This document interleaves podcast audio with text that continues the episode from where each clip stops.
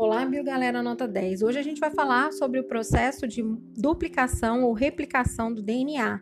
Processo esse que precede a divisão celular e através do qual são geradas cópias idênticas das moléculas de DNA presentes na célula mãe, a seguir herdadas pelas duas células filhas.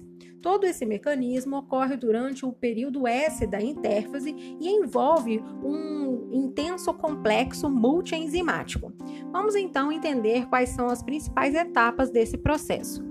A replicação inicia-se com a separação das duas fitas que formam a molécula de DNA por meio da ação das enzimas como a helicase. Isso ocorre em pontos em que existem sequências específicas de nucleotídeos, esses pontos sendo chamados de origens de replicação.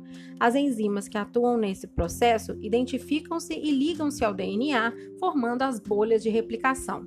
Em células procarióticas ou, ou nos organismos procariontes, cujo DNA é circular, esse processo inicia-se em um único ponto. Já em células eucarióticas, como na espécie humana, ele se inicia em diversos pontos e as diversas bolhas formadas unem-se posteriormente, fazendo com que a replicação ocorra de uma forma bem mais rápida.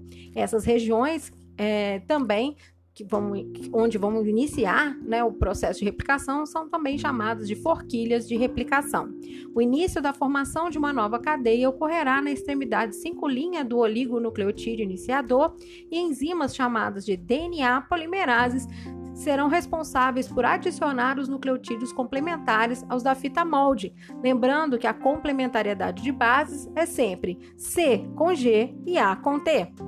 À medida que a forquilha vai sendo aberta, a adição de nucleotídeos em uma das fitas dá-se de forma contínua.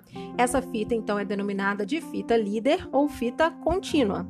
No entanto, para que a outra fita seja alongada nesse sentido, ocorre a adição de nucleotídeos em um sentido oposto à progressão da forquilha por meio de fragmentos, denominados de fragmentos de Okazaki.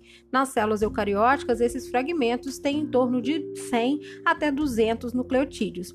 E essa fita formada pelos fragmentos de Okazaki, é denominada de fita retardada ou fita descontínua. E diferentemente da fita líder, que necessita apenas de um oligonucleotídeo iniciador, cada fragmento dela deverá ser iniciado separadamente. Ao fim do processo, a enzima DNA ligase liga os fragmentos, formando uma fita única de DNA.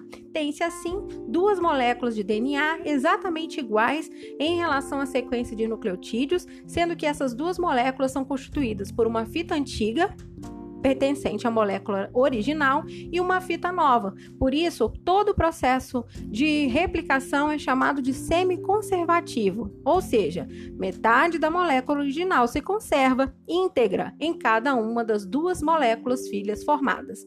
Bom, esse foi um resumo sobre o processo de duplicação. Um beijo e até a próxima.